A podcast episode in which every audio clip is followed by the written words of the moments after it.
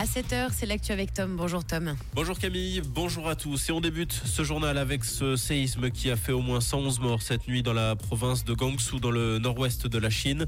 La secousse de magnitude 5,9 a été suivie de nombreuses répliques. Ce séisme a causé l'effondrement de dizaines d'habitations, poussant la population à fuir dans la rue, alors que les températures ont chuté en dessous de 0 degré dans le nord de la Chine. L'alimentation en eau et en électricité a par ailleurs été interrompue dans certains villages. Les opérations de secours se poursuivent afin de tenter de retrouver des survivants dans les décombres. Le dossier du tunnel ferroviaire entre Morges et Perrois avance. Le Conseil des États doit en principe valider aujourd'hui l'enveloppe d'1,3 milliard de francs demandée par le Conseil fédéral. Ce dans le cadre de la stratégie à long terme du gouvernement Perspective Rail 2050. Ce tronçon couvert de 9 km entre Morges et Perrois prévoit pourrait voir le jour à l'horizon 2035, voire 2040 selon les prévisions. Le but étant de faire face à une éventuelle difficulté sur la liaison ferroviaire entre Lausanne et Genève.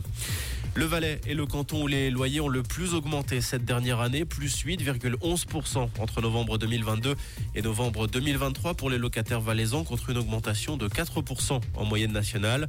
Dans le canton de Vaud, les loyers se sont rehaussés de près de 3%. Du côté des villes suisses, c'est à Zurich que les loyers ont le plus augmenté de 12%. Genève et Lausanne ont connu une majoration de plus de 4%.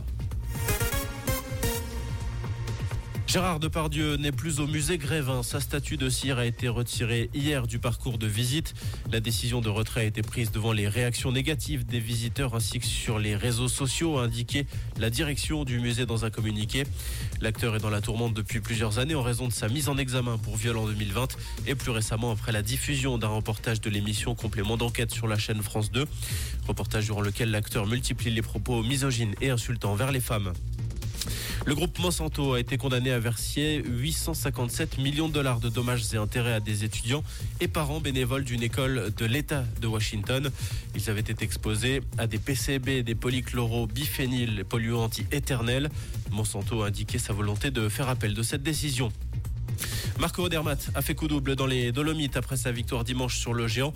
Le Nidwaldien s'est également offert celui d'hier à. Il devance le Slovène Zan Kraniek et le Croate Filip Supsic. Le deuxième Suisse, Loïc Meyer, termine huitième. Comprendre ce qui se passe en Suisse romande et dans le monde, c'est aussi sur Rouge. Côté ciel, ce mardi, du brouillard sur toute la région avec quelques gelées. C'est ce que nous annonce Météo Suisse. Couvrez-vous bien. Il fait pas très très chaud ce matin. Un bon pull pour être tout bien, ce sera parfait.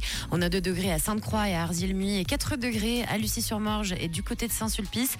Avec oui, du soleil à prévoir au fil des heures et des températures un petit peu plus douces hein, d'ici la mi-journée. Un tout bon mardi à l'écoute de Rouge.